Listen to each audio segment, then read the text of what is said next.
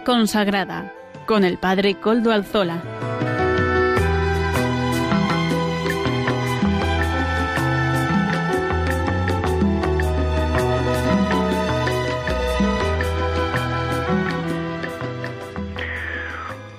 Buenas tardes, hermanos y amigos oyentes. Hoy es jueves y son las cinco de la tarde. Es por tanto la hora de vida consagrada en Radio María. Les saluda con sumo gusto Padre Coldo Alzola Trinitario. Hoy emito como de costumbre desde Algorta, Vizcaya, desde la parroquia del Santísimo Redentor. Me encomiendo al comienzo del programa al Beato Domingo Iturrate, cuyas reliquias custodiamos en nuestro templo parroquial. Saludo a quien nos está ayudando en el control desde Madrid, Rocío García. Gracias a su buen hacer podemos transmitir este programa. Hoy, primero de agosto de 2019, fiesta de San Alfonso María de Ligorio. San Alfonso María nació cerca de Nápoles el 27 de septiembre de 1696. Eh, fue visitado por San Francisco Jerónimo, siendo muy niño, el cual lo bendijo y predijo para él grandes bendiciones y sabiduría. Él hace un camino en el que quiere conservar la pureza de su alma. Escogió un director espiritual, visitaba frecuentemente a Jesús sacramentado, rezaba con gran devoción a la Virgen, huía de todos los que tuvieran malas conversaciones. Su padre, que deseaba hacer de él un brillante político, lo hizo a estudiar varios idiomas modernos, aprender música, artes y detalles de la vida caballeresca.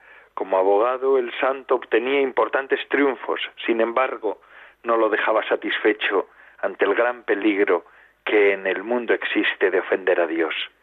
Por revelación divina, San Alfonso María de Ligorio abandona todo y decide convertirse en apóstol incansable del Señor Jesús. La tarea no fue fácil. Tuvo que enfrentar con gran lucha espiritual a su padre y familia, a sus amigos y a sí mismo, que es lo más complicado. Al fin, a los treinta años de edad, logra ser ordenado sacerdote y desde entonces se dedicó a trabajar con las gentes de los barrios más pobres de Nápoles y de otras ciudades a quienes les enseñaba el catecismo. El 9 de noviembre de 1752 fundó con otros sacerdotes la Congregación del Santísimo Redentor, o los Padres Redentoristas, que son como son conocidos ahora, y siguiendo el ejemplo de Jesús se dedicaron a recorrer ciudades, pueblos, campos, predicando el Evangelio fue verdaderamente hermosísimo ver cómo poco a poco se iba difundiendo esas misiones populares. San Alfonso María además fue un escritor muy prolífico. Al morir dejó 111 libros y opúsculos y más de 2.000 manuscritos. Durante su vida vio 402 ediciones de sus obras. En 1762 el Papa lo nombró obispo de Santa Águeda.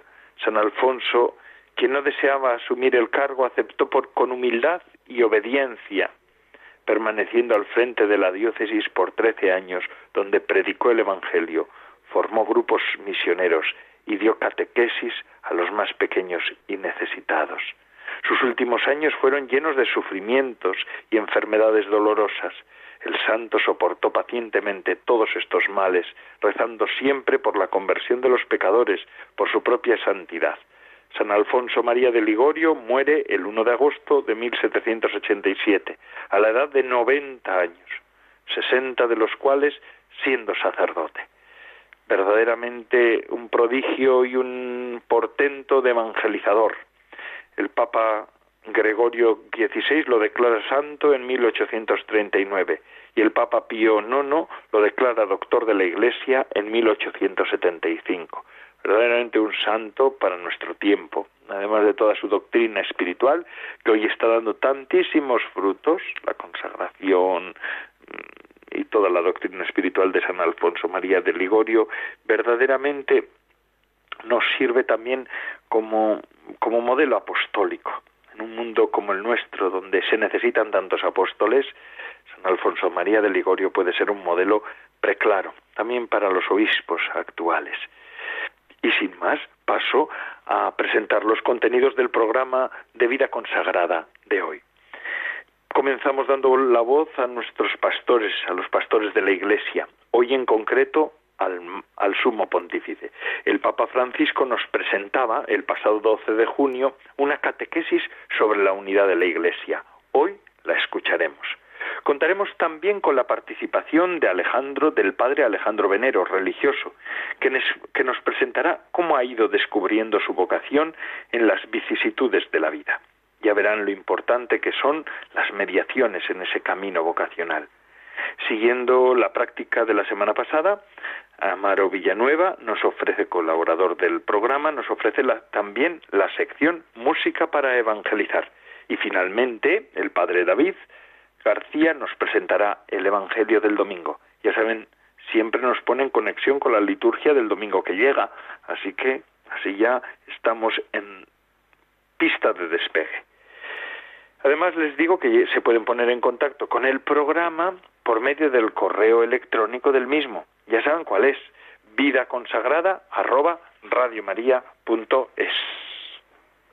Yo mismo, ustedes escríbanme y yo mismo les contestaré. Y así pues, sin más, Papa Francisco, adelante. Queridos hermanos y hermanas, hemos comenzado un nuevo ciclo de catequesis que seguirá el viaje del Evangelio que narra el libro de los Hechos de los Apóstoles. Todo tiene origen en la resurrección de Cristo, que es la fuente de vida nueva. Por eso los discípulos permanecen unidos y perseverantes en la oración junto a María, la Madre de Jesús, y de la nueva comunidad, en espera de recibir el Espíritu Santo. Esa primera comunidad estaba formada por 120 hermanos y hermanas, un número que contiene el 12, emblemático para Israel por las 12 tribus y también para la Iglesia por los 12 apóstoles elegidos por Jesús que después de los acontecimientos dolorosos de la pasión, con la traición de Judas, se redujeron a once. Judas, que había recibido la gracia de formar parte del grupo inseparable de Jesús, perdió de vista el horizonte de la gratuidad del don recibido y dejó entrar en su corazón el virus del orgullo y de amigo se volvió enemigo de Jesús traicionándolo. Prefirió la muerte a la vida, un camino de oscuridad y ruina.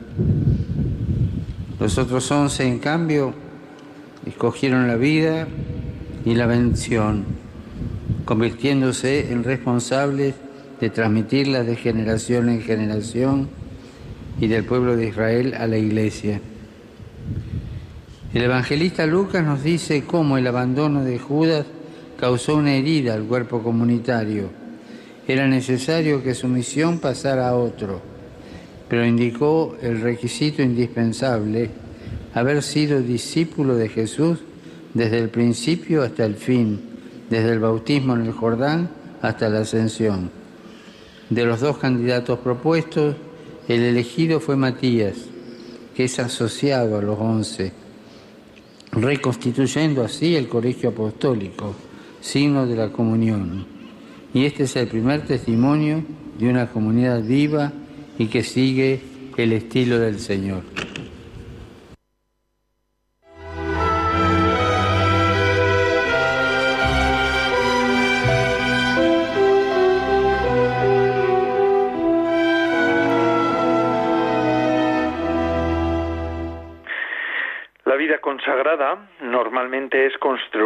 Esas comunidades que tenían los primeros apóstoles, los primeros discípulos del Señor.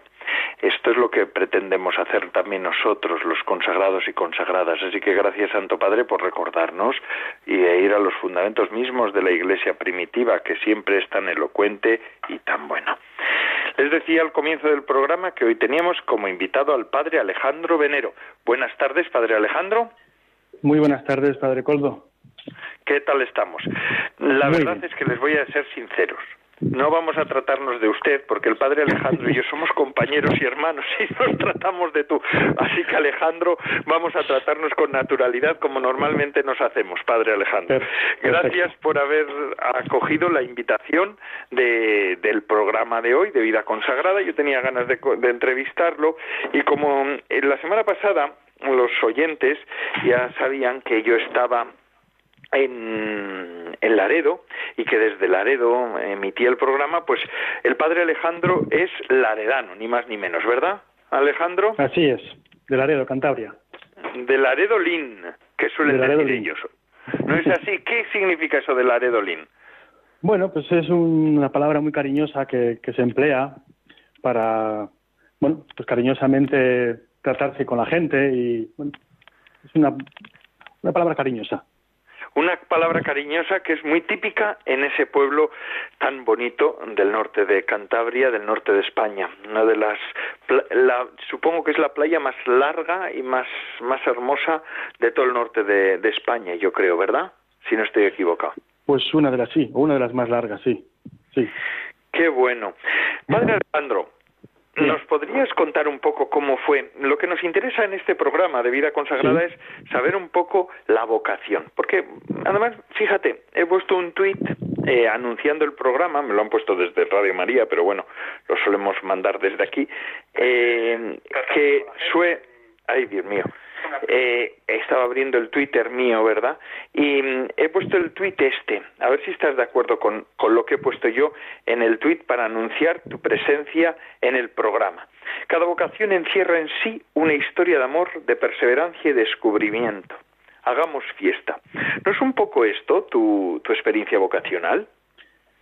Pues sí, de verdad que es una continua fiesta, continua desde que el Señor pues a uno le llama y uno sabe responder. Entonces, en esa respuesta eh, uno encuentra que cada día es una fiesta y en esa fiesta siempre está Él y en esa alegría siempre está Él.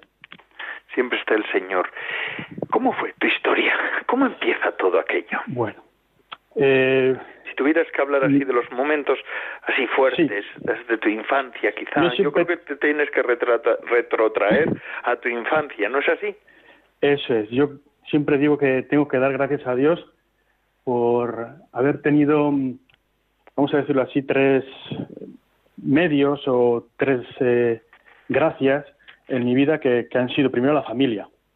Eh, gracias a Dios eh, me he criado desde pequeñito en un ambiente familiar donde los abuelos, los papás, los hermanos siempre pues hemos ido a nuestra parroquia y desde la parroquia pues hemos participado, hemos hecho eh, excursiones, hemos hecho actividades, hemos hecho pues muchas otras eh, actividades que nos han ido acercando a Dios y yo creo que eso ha sido un factor muy importante. Primero la familia. Aprovecho un momentito, Alejandro, discúlpame. Aprovecho para saludar a tus padres de un modo particular y a tus hermanos, pero de un modo particular a tus padres. Un abrazo muy fuerte para ellos, ¿eh? Desde aquí, desde las ondas de Radio María. Supongo que nos estarán escuchando, así que, eh, Miguel y Juani, un abrazo desde, desde, esta, desde esta radio. Continúa, no te, no te que, que, el primer pilar, por decir Coldo, el primer pilar que tú bien conoces, pues ha sido la familia, ¿no?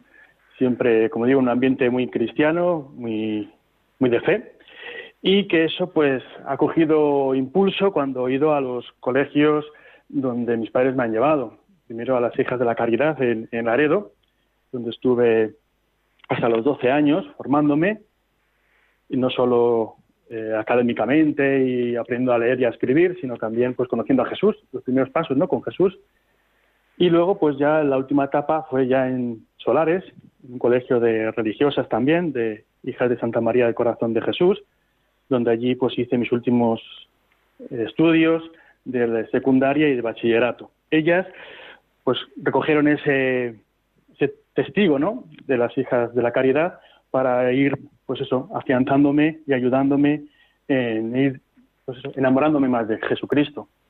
Y el tercer aspecto, la tercera columna, para mí han sido eh, el testimonio eh, de los padres trinitarios que tienen una, tenían en ese momento una comunidad en Laredo y de la presencia también, la suerte de tener otra comunidad, en este caso de trinitarias contemplativas, en el mismo Laredo, que todavía, como bien sabes, ejercen y oran por todos nosotros desde esta villa claro, la semana pasada hablábamos con alguna hermana de allí. De, mira, de hecho, un, una de las que entrevistábamos la semana pasada era a la madre Cristina y pedíamos oraciones por ella porque anda en un momento de salud un poco más delicado y alguno de los oyentes, exalumno trinitario también, me manda Juan, me manda un mensaje diciendo que va a rezar por ella. Bueno, así que esas hermanas mm, trinitarias de, de, Laredo también te han ayudado a ti en todo tu proceso vocacional. La comunidad de padres trinitarios ayudaron y si me dejas un segundito mencionar, como no, la figura del querido padre Andrés Agarna, que fue ese párroco, ese amigo, ese testimonio auténtico de, fe y de, de Jesucristo, quien a todo el pueblo pues se enamoraba, ¿no? Entonces yo creo que a un niño pequeñito de cinco o siete añitos, cuando él se, él se marchó, bueno, el Señor lo, lo, llevó a su presencia, pues dejó una huella tan grande en mí que dije, ¿y por qué no podía ser yo también como él? ¿Por qué no podía ser yo Así, Así fue, fue el testimonio ah. del padre Andrés Sagarna quien, quien verdaderamente tocó tu corazón también. Ahí está. Digo, entre otros muchos factores, entre otras muchas eh, personas que, he ido conociendo a lo largo de mi vida, pero sobre todo yo creo que es él al que tengo que dar más gracias porque el Señor me lo puso en mi camino, en mi pequeño camino, porque todavía era un chavalito pequeño, pero que me valió, yo creo, para, Fíjate. para saber escuchar no solo lo que el Señor igual me estaba diciendo, sino para ver también por medio de otras personas lo que decíamos al principio, ¿no? La alegría y la felicidad que da conocer y estar con Jesús. ¿Qué te iba a preguntar? ¿Me permites, Alejandro, eh, Padre Alejandro? Eh, ¿Qué Padre Andrés? ¿Algún recuerdo así fuerte que tengas que verdaderamente te, pues, tocó eran de estos frailes, de estos frailes, primero que llevaba su santo hábito todo todo momento y como bien sabe nuestro hábito no pasa desapercibido y, es. y es bonito y gusta y eso a un niño pequeño pues pues le llama la atención y desde ahí, pues luego, pues su sencillez, su gente afable con todo el mundo, su don de palabras, su testimonio, su una persona ya mayor, que tenía cuando eso ya tendría sus 70 y, largos, ¿no? 78, 80. Entonces era un hombre que se dejaba querer, que, daba cariño, que, que, unía al pueblo. Entonces, pues, eso pues se notaba y, como digo, en mi ambiente familiar, pues lo hablábamos mucho y nos gustaba, nos gustaba que, nos tratara con tanta amabilidad y cariño. Qué bueno, qué bueno. ¿Ves? Un testimonio, ¿verdad? De un religioso. Eh, sí, un religioso que justamente este año se están celebrando los 25 años de su fallecimiento. Justamente ah. en febrero de este año, pues eh, estamos celebrando, por decir así, las bodas de, de plata de, de, su marcha entre nosotros, pero bueno, que sigue todavía un gran recuerdo aquí en este pueblo y que, pues sobre todo para mí, que quedará para siempre en mi corazón y, y sobre todo pues también ahora en ese hábito que llevo. Qué bueno, qué bueno. Así que fíjate esos testimonios antiguos. Y después tú ya decides hacerte fraile y vas a la, a la orden, hablas con los promotores vocacionales. ¿Cómo han sido tus pasos? ¿Cuál ha sido tu recorrido en, el, en, la mm. formación sacerdotal y, y, trinitaria? Antes de dar el paso ese, que ya estás en bachillerato y, yo tengo que decir que he tenido también la suerte de que he encontrado siempre el apoyo y, y, la facilidad de mis, de mis padres, ¿no? Ellos, en, cuando se lo dije, pues ni se asombraron, ni pusieron peros, ni... No, fue todo una alegría y, como digo, pues dijeron, ¿a dónde hay que llevarte? Pues les dije, mira, ya tengo ya mis 19 años, he terminado el bachillerato, me proponen que vaya a Salamanca, allí al postulantado y empezar aquellos primeros pasos de vida religiosa en Salamanca. Y allí fuimos. Y ahí llegué un 20 de septiembre del 2003. Fíjate. Fíjate, fíjate. que han pasado ya 16 años, va a ser este año. Qué bueno. Así que empezaste allí en el, en el postulantado. Aquella comunidad era grande, ¿verdad? Pues eh, sí, cuando yo llegué creo que éramos unos 25, si mal recuerdo. 25 de, de América, de España, creo que había alguno también de Madagascar, y éramos una comunidad eh, muy, muy rica en cultura. Sé que después del, del postulantado, bueno, da la sensación de que Estuvimos no te un año juntos como postulante los dos. Por eso, pero que además después estuviste en tu formación en América. Me gustaría que me hablaras de América. Da la sensación de, que como que de que estuviéramos hablando de dos vidas que no que son que no, no han coincidido y todo lo contrario. Hemos estado juntos. Pero bueno me gustaría ahora que los oyentes para los cuales no eres conocido ciertamente pues que para algunos por lo menos para muchísimos que hoy a partir de ahora van a rezar por ti ¿eh? así que aprovecha y pide que recen. Eh, pues la cuestión es que estuviste un tiempo en América. Explícanos qué es lo que hiciste en América y esa experiencia de América, ¿no? Porque la vida religiosa también tiene que ser una vida cada vez más deslocalizada. Hoy aquí, mañana vete a saber dónde, ¿verdad?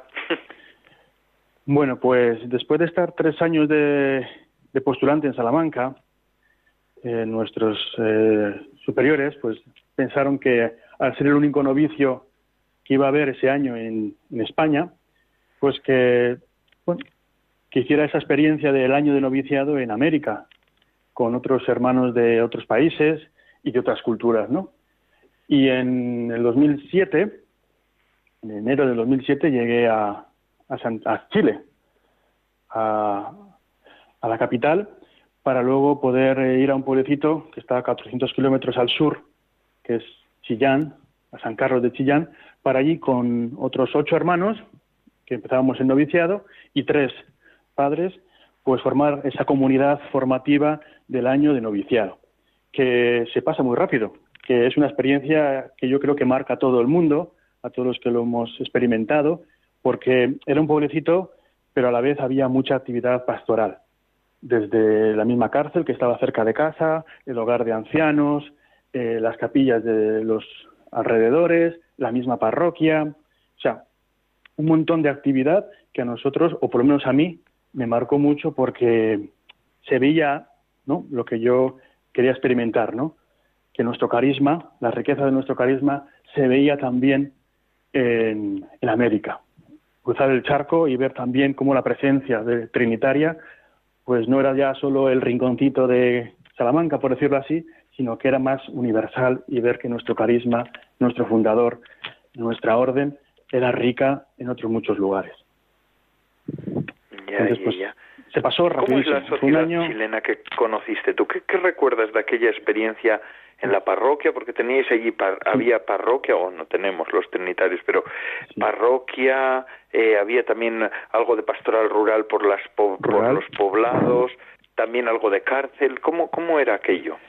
Bueno, pues eh, como digo, ha una, fue una riqueza el poder estar ese año allí, porque de verdad todos los fines de semana jueves, perdón, eh, sábados y domingos, pues íbamos pasando por cada una de estas actividades pastorales. Eran o son gente muy, muy agradecida, muy agradecida.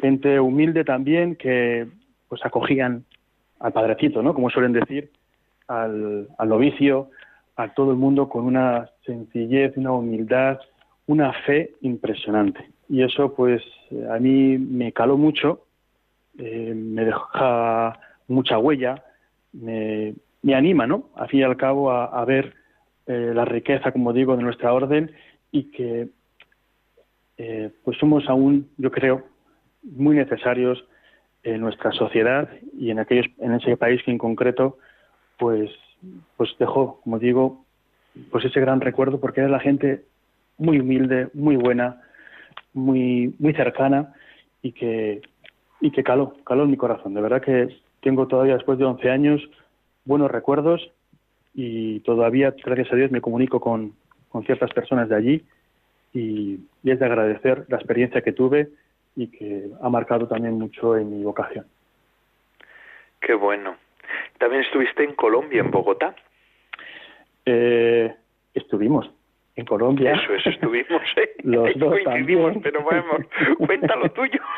sí, sí, sí, pero quiero decir, para que... Es que esto de estar hablando con uno, con, con dos, entre dos compañeros, pues es normal, pero vamos, eh, la cuestión es esa, que Pues- también en Colombia, por allá, En Colombia... ¿qué, eh, qué descubriste en aquellas iglesias de América Latina? Quizá más fe que aquí, ¿verdad? Sí, yo creo que en eso tenemos mucho que aprender de ellos. Sí, tienen una fe mucho más fuerte, por decirlo así, no ni mejor ni peor, pero sí un poco más eh, sentida, una fe mucho más eh, abierta al misterio de Dios y a, todo lo que es la riqueza de, de- Dios que nosotros. Yo creo que ahí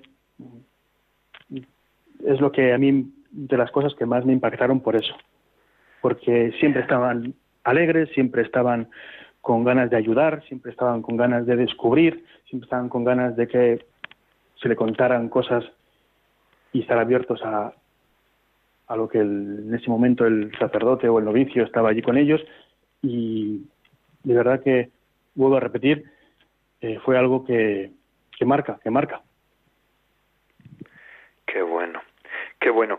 Y después ya de vuelta otra vez a España, acabas los estudios eh, teológicos y, y ya te preparas para la ordenación sacerdotal, antes pasando por, por un periodo en Italia, ¿verdad? En Roma. Italia.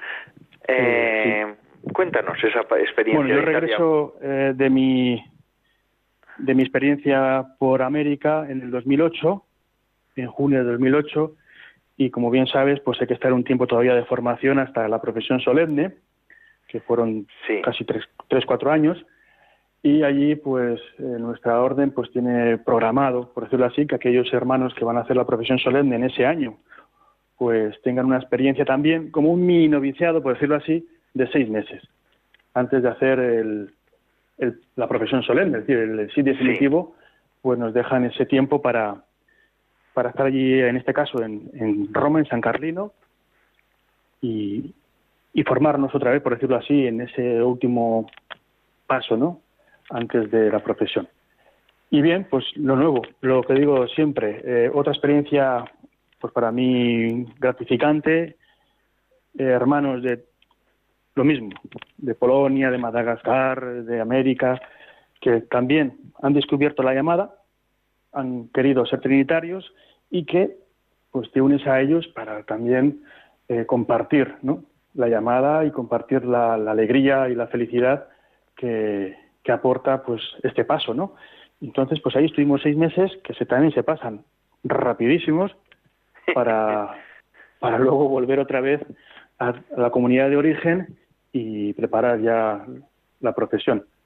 Una experiencia muy buena con el padre Pedro Aliaga como maestro, como formador y otro grupo más de sacerdotes y trinitarios que nos alentaban y nos eh, daban esos buenos consejos. Ese último paso, como decía, para que la profesión de verdad eh, sea lo más importante en la vida del, del religioso como, como paso definitivo. Eso es, vuelto de Roma el día de la profesión solemne. Cuéntanoslo. Pues la, la profesión solemne ya estamos en el año 2011. Fue, gracias a Dios, una fecha muy, muy querida por los trinitarios, que fue el 17 de diciembre del 2011, donde en Salamanca, donde tenemos y custodiamos los restos de nuestro fundador, pues se tuvo esa profesión con otro compañero, otro hermano de Colombia, el padre Fabio, que hicimos los dos la profesión eh, en manos de nuestro padre provincial y con el deseo de, con ese sí definitivo, incardinarnos totalmente a la orden y ser ya trinitarios de los pies a la cabeza. Así hasta la muerte se suele decir. Hasta la muerte, En la como se suele decir. en la, en el, en la mm, fórmula de profesión solemne, los oyentes se lo digo, hay una expresión que es hasta la muerte. Y eso hay que decirlo con fuerza, ¿verdad? Porque verdaderamente es esto, es hermoso, es hermoso, hasta la muerte, Dios mío. Que Dios nos acompañe a que sea verdad, hasta la muerte, Hasta la muerte. la muerte, Dios quiera. Eh, y después eh, de la profesión Bueno. solemne, mm, los trinitarios solemos hacer que otros pasos, los oyentes pueden no saberlos. Eh, Bien, después de hacer la profesión solemne, el que el que se encuentre con, con esa llamada también, pues puede optar a las sagradas órdenes del diaconado primero y luego de la ordenación sacerdotal después. Entonces yo, estando ya con la profesión solemne, pedí eh, en el 2012 el diaconado en abril y luego, meses más tarde, la profesión, ayuda la profesión, la ordenación sacerdotal en, ya en mi tierra. Ahí ya sí pude hacerlo en mi tierra, aquí en Cantabria. ¿Dónde, dónde, dónde? ¿Dónde, dónde te voy a decir, Coldo? Hermosísimo lugar. Hermoso lugar de la montaña, junto a nuestra patrona y madre, la Virgen Bien Aparecida. Un 22 de septiembre. 22 de septiembre del 2012. Eso es. Yo recuerdo todavía la, la, la basílica, o bueno, em, el santuario, llenísimo de gente, el alcalde de, de tu pueblo, de, de, ¿Pueblo? de tu pueblo, de tu ciudad, Laredo, ¿verdad? Allí, como todavía un sacerdote es un don para, para los pueblos, todavía lo es. Hacía 35 años que no se ordenaba un sacerdote eh, en ese santuario y, y trinitario pues Qué era doble, doble alegría, como digo, también para, así es, así es. Todavía lo recuerdo, allí como pasaban y pasábamos para imponerte las manos después de que el obispo te las impusiera definitivamente, luego pasábamos todos los sacerdotes también, ¿no? Y el abrazo de la paz que se da al candidato. Eh, día emocionante, ¿verdad, padre Alejandro?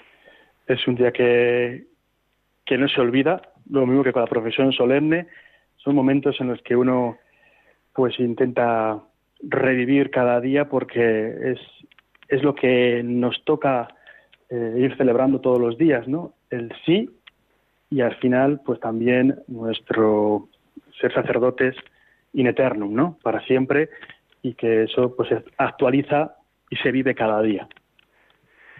Qué bonito es eso, in eternum, in eternum. Qué hermoso, además siendo trinitario. Y ahora, eh, ¿tu tarea apostólica se desarrolla? Sí. Bueno, pues después de todo este recorrido, pues todavía eh, mis superiores pues decidieron pues que continuara en Salamanca y como bien sabes os comento, eh, nuestra comunidad de Salamanca también es muy rica en apostolado. ¿no? Sabes que tenemos una parroquia donde custodiamos los restos del fundador, tenemos la editorial, tenemos el colegio y tenemos otras actividades más. Entonces, pues en ese diálogo, ¿no? Siempre fraterno, pues eh, me pidió, se me aconsejó, bueno, que pudiera eh, formar parte del claustro de profesores, de la formación en el colegio. Entonces, pues desde ese mismo año, 2012, eh, formo parte del equipo de profesores y, de titularidad del centro de los padres trinitarios que imparto pues clase a, los chavales entre 10 y 16 años de lo que sé prácticamente, que es ahora la religión y transmitir la fe con la misma ilusión, con la misma alegría también con que estas hermanas nuestras, hijas de la caridad e hijas de Santa María de Corazón de Jesús, hicieron conmigo.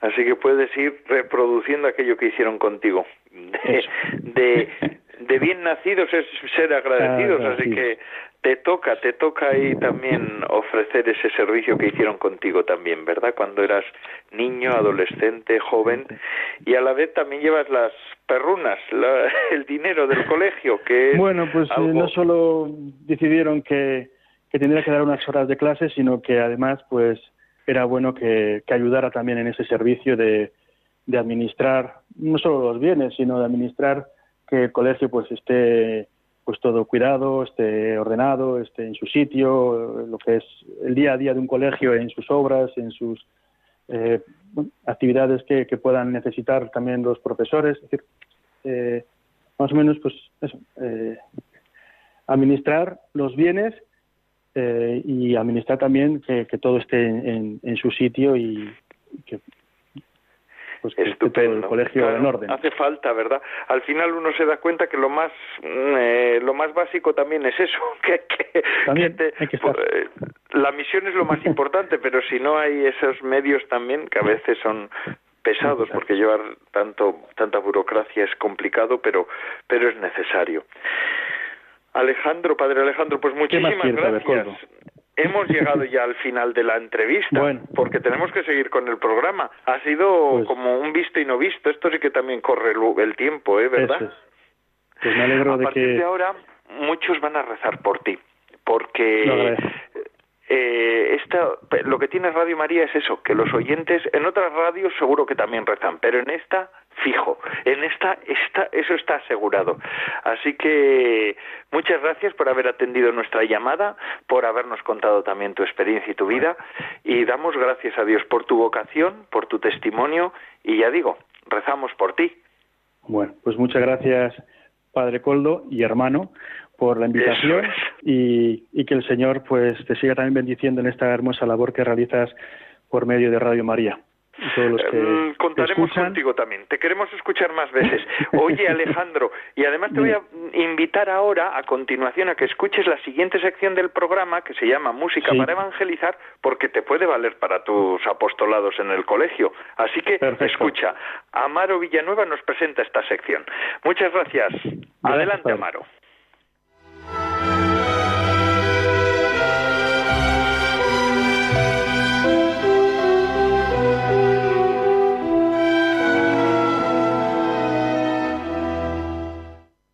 Y hoy en la sección de música para evangelizar vamos a escuchar la canción Dios te hizo también de Mauricio Allen e Ítala Rodríguez. Dios te hizo también, no se equivocó. Eres solo el reflejo de su trabajo bien hecho, un retrato de amor. Contigo no descansó. Todo lo bueno y más hermoso del mundo está en tu corazón. Cuando Dios pensó, dijo, lo haré igual a mí. Escuchamos Dios te hizo tan bien de Mauricio Allen e Ítala Rodríguez.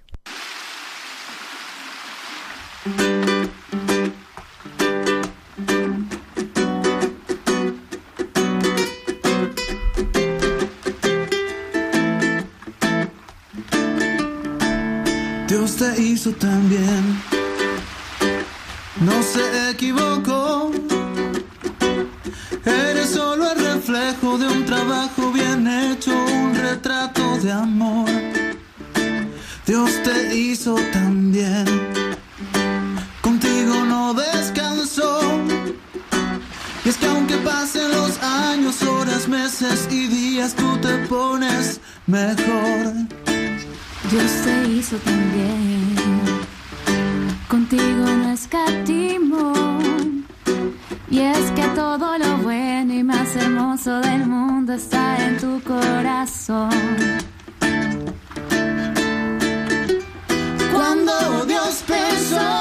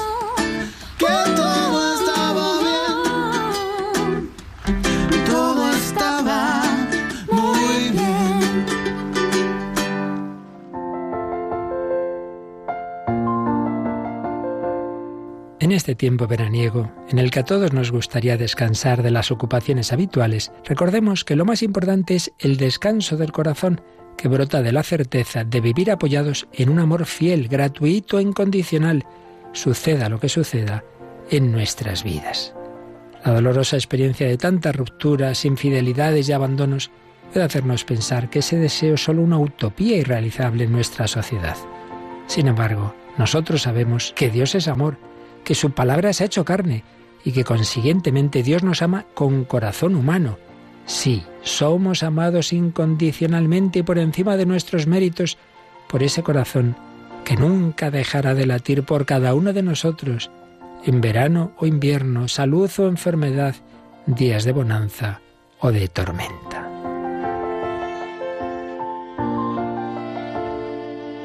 Venid a mí, todos los que estáis cansados y agobiados, que yo os aliviaré, nos dice Jesús, para que a todos llegue esa invitación también en verano. Radio María continúa emitiendo su programación habitual, para lo cual sigue necesitando de la oración y ayuda de todos. Tened en cuenta que en estos meses tenemos los mismos gastos que el resto del año, por lo que os pedimos que no olvidéis en vuestros donativos a la Radio de la Virgen. Podremos así seguir llevando a nuestros contemporáneos, como María en su visitación a Isabel, la buena noticia de la presencia entre nosotros de aquel que quiere ser nuestro descanso y paz en este mundo y en la vida eterna. Colabora con tu oración, voluntariado y donativos con la radio evangelizadora Puedes informarte de cómo hacerlo llamando al 91 822 8010 o a través de nuestra página web radiomaria.es. Radio María, la fuerza de la esperanza. Pues tienes razón el padre Luis Fernando de Prada, ¿verdad? Porque Radio María es, la radio que nos acompaña todos los días y toda, todas horas pero de un modo particular en verano. Verano suele ser un momento propicio para, para poder gustar de, radio, de la radio de la Virgen, para poderte formar, para poderte, como además tenemos tantos desplazamientos en coche, muchas veces escuchar, se puede ir escuchando la radio, en la playa, qué sé yo, Radio María. Hay que ayudar, hay que colaborar con esta emisora de la Virgen ya saben ustedes.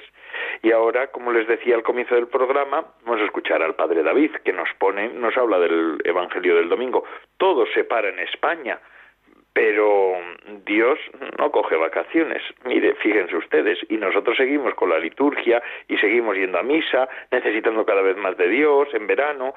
Por eso es importante también ir escuchando que no hay que darse de vacaciones, que no, que no, que no, que a misa se va, a misa se va y es a veces muy importante porque en estos tiempos de asueto y de descanso, si no tenemos a Dios presente, madre mía. Padre David, adelante.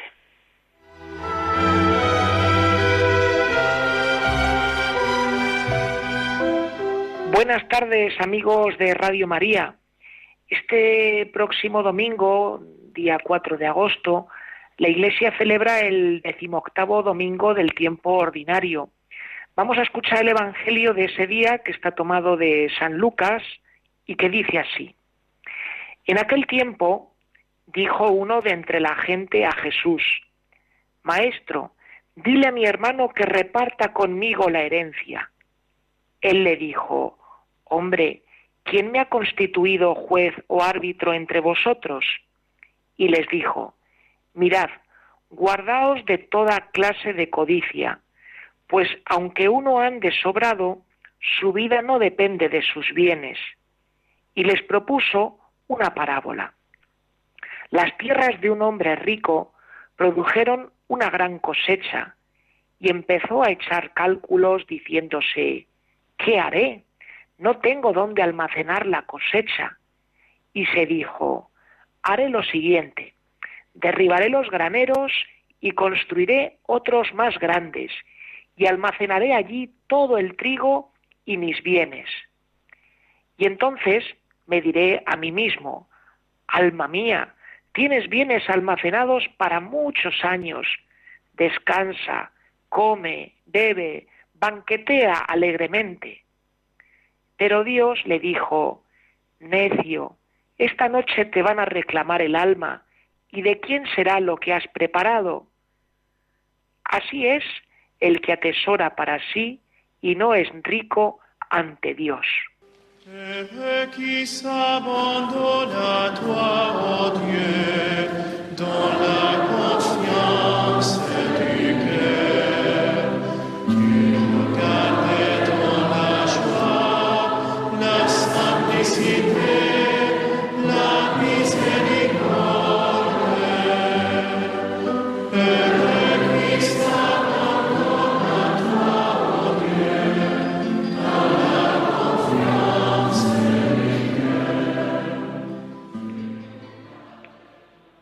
Amigos oyentes, el Evangelio de hoy es muy práctico porque trata de un tema que ha creado siempre dificultades tanto en el siglo I después de Cristo como en nuestros días y es el tema del reparto de las herencias, algo que provoca muchas veces divisiones muy profundas en las familias. Se nos cuenta en el Evangelio el caso de un hombre del cual no se nos dice ni cuántos años tiene ni cómo se llama. Podría ser cualquiera de nosotros. Y este hombre pues tiene un problema y es que faltan ya los padres y a la hora de tener que repartir la herencia entre su hermano mayor y él, pues el mayor se ha quedado con todo. Y como Jesús es alguien con autoridad, pues va donde Jesús para decirle que intervenga para que se haga justicia. Sobre este tema del reparto de las herencias, las leyes judías tenían las cosas muy bien organizadas porque decían que a la hora de repartir herencia entre dos hermanos, eh, dos tercios de la herencia tenían que quedarse para el hermano mayor y un tercio para el hermano menor. Pero el mayor, si la madre quedaba viuda, pues tenía que encargarse de cuidarla y si había en casa hermanas que todavía estaban solteras, pues también tenía que encargarse el mayor de la atención a las hermanas. Jesús, en vez de ceñirse a lo que es la ley escrita, pues va un poquito más allá y va a la raíz del problema, va al corazón. ¿Y cómo lo hace? Pues abriéndonos los ojos ante las riquezas y haciéndonos ver que nuestra vida pues no depende de los bienes. Y como buen pedagogo, el Señor pues se sirve de una parábola, que es la que hemos escuchado.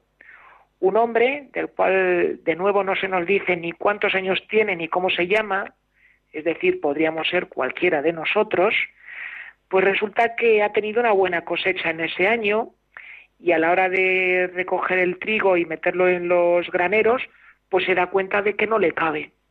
Entonces este hombre comienza un discernimiento, comienza a pensar qué hacer. Y sobre este discernimiento que hace esta persona, el padre Fernando Armellini nos da una pista muy buena porque nos dice que este hombre, a la hora de ver qué hacer con toda esa gran cosecha, pues tenía dos opciones.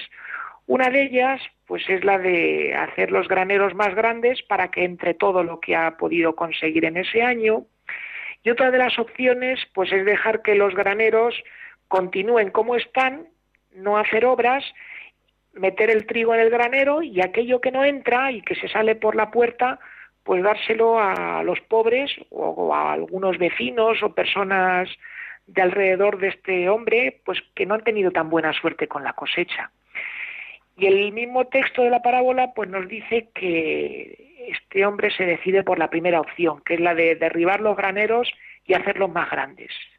Y entonces comienza a crearse un proyecto de vida, eh, parece un poquito el cuento de la lechera, porque dice que ya que ha tenido tanta superabundancia, pues a partir de ahora pues se va a dedicar a descansar, a comer, a beber, a banquetear.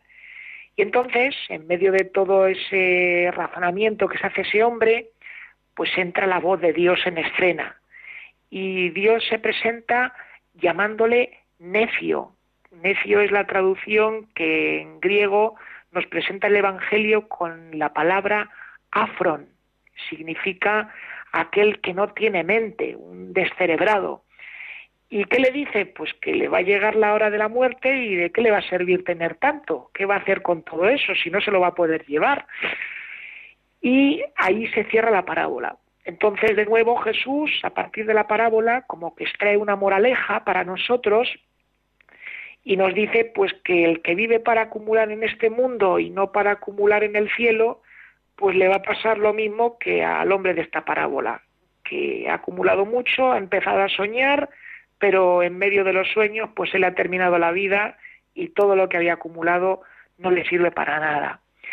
De todo esto nosotros podemos sacar una enseñanza muy buena y es que los bienes no son malos, las cosas materiales no son malas, son necesarias, pero tenemos que utilizarlas con sabiduría.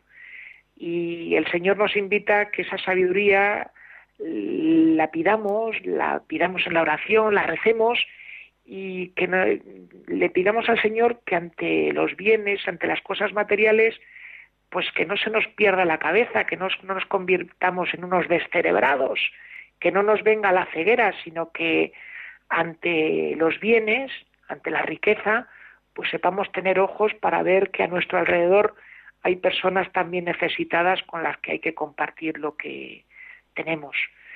Esto la verdad es que es una gran inversión de futuro. la mejor manera de invertir en algo que no se lo van a comer ni los gusanos ni las termitas es invertir en el amor, porque es lo único que cuando nos llegue la hermana muerte es lo único que nos vamos a poder llevar con nosotros a la tumba o al crematorio, el amor y la entrega, la ternura que hayamos podido derramar. Estarán de acuerdo conmigo, probablemente, que quien mejor administra en un hogar las riquezas es la madre, es la que mejor sabe repartir las cosas para poder llegar con ellas hasta fin de mes. Bueno, pues hoy vamos a pedirle a María nuestra Madre que nos ayude a administrar la riqueza, a que no se nos pierda la cabeza con las cosas materiales y a saber tener sabiduría, valentía, fe para poder invertir en amor, en entrega y en ternura. Que tengan una feliz tarde y un feliz fin de semana.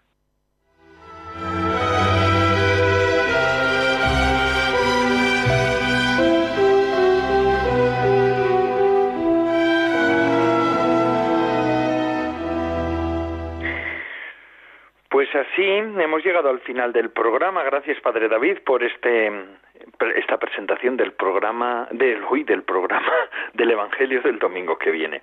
Les invito hoy, jueves 1 de agosto, a, a que se unan en Radio María a la hora santa que vamos a tener a las 11. ¿Por qué 11 de la noche? Porque es Mm, jueves, víspera del primer viernes de mes. Así que, ya saben, a las 11, entre otras cosas, pueden hacer esta, y esta es muy importante, unirse a Radio María en la hora santa para rezar al Sagrado Corazón por todos, por todos, recen también por mí. Yo lo haré también, me uniré también con ustedes en esa oración por las ondas de la radio de la Virgen. Y sin más a ustedes, pues me despido. Hasta la semana que viene, si Dios lo quiere. En agosto también seguimos. Es que la radio de la Virgen no coge vacaciones. Así es, y nosotros, aunque las cojamos, eh, necesitamos alimentarnos de lo que María nos ofrece por medio de esta gran emisora, de, esta, de este milagro, de este milagro de las ondas. Sin más, hasta la semana que viene, si Dios lo quiere. Padre Coldo Alzola, Trinitario. Dios los bendiga.